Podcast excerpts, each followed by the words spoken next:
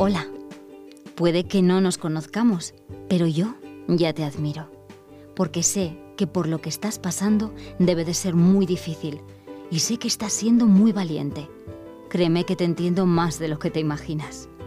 Yo también estoy lejos de mi familia y de mis amigos en estos momentos. Te cuento que tengo 23 años y hace unos meses decidí dejar todo en mi país, en México, por cumplir mi sueño, que era hacer un máster en Barcelona.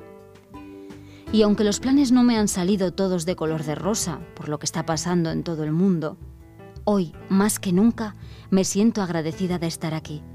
Me siento cuidada por toda la gente de España y acogida como si yo también fuera de aquí. Y es algo que nunca había sentido y me parece muy bonito.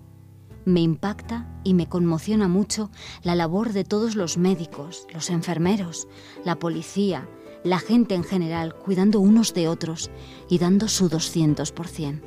No soy muy buena escribiendo, pero solo me gustaría decirte que sigas luchando. Piensa que tienes gente fuera que te quiere y te quiere ver bien. Me incluyo entre ellos. Échale muchas ganas y sé paciente.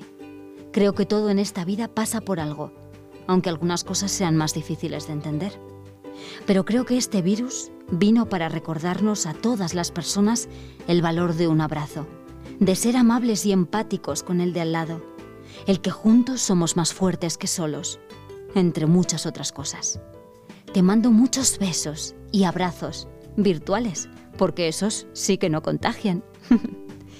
y espero de todo corazón que salgas pronto de esta para poder regresar a hacer esas cosas pequeñitas que no sabíamos que nos hacen tan felices.